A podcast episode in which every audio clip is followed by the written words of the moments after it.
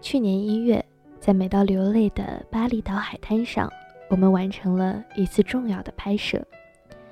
来到这座岛屿是担任杨幂和刘恺威婚礼的摄影师。那一天，很多人在新闻报道中看到了我和蚊子，但其实，在拍摄的整个过程中，我们都因为格外重视这次工作而非常紧张，生怕错过最好的瞬间，也怕漏掉精彩的镜头。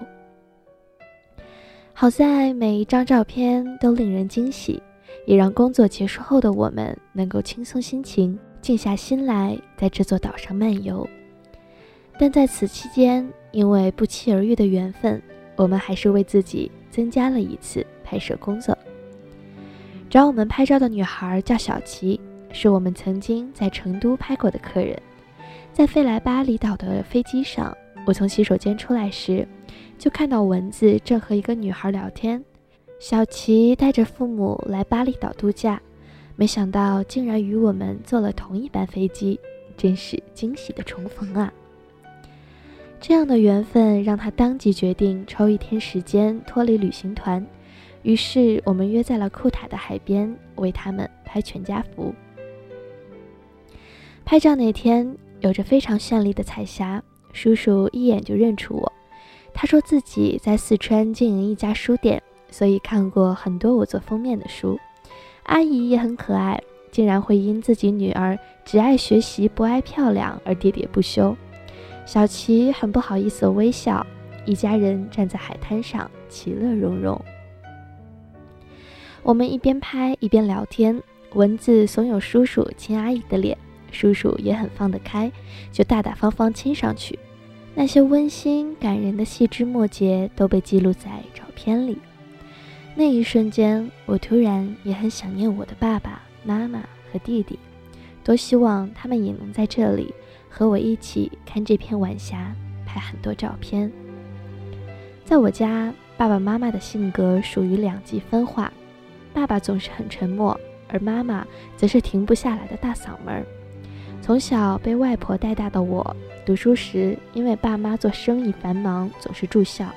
小时候和父母不算特别亲近，甚至不明白他们之间这么大反差，两个人怎么能在一起生活这么多年？但越长大，我就越感受到亲情的珍贵，也渐渐明白了他们的艰辛和伟大。记得读中学的时候，弟弟还小，爸爸因为做生意投资失败，欠了很多钱，家里的经济状况一下子有了巨大的变化。那时正值青春期的我，有着莫名其妙的自尊，觉得这是一件丢脸的事情，也就不想让他们来学校看我。可妈妈什么都没有跟我说，而是瞒着我和弟弟，放下之前老板娘的身份，每天去给别人打工，赚取很少的收入来贴补家用。其实到现在，我都无法想象那时的他究竟忍受了怎样的辛苦和煎熬。可是他却从来都没有让我和弟弟在生活上受过一点委屈。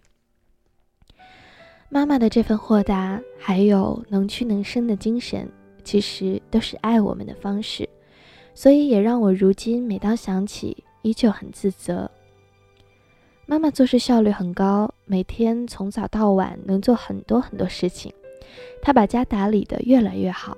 上大学时，家里的情况也慢慢恢复过来。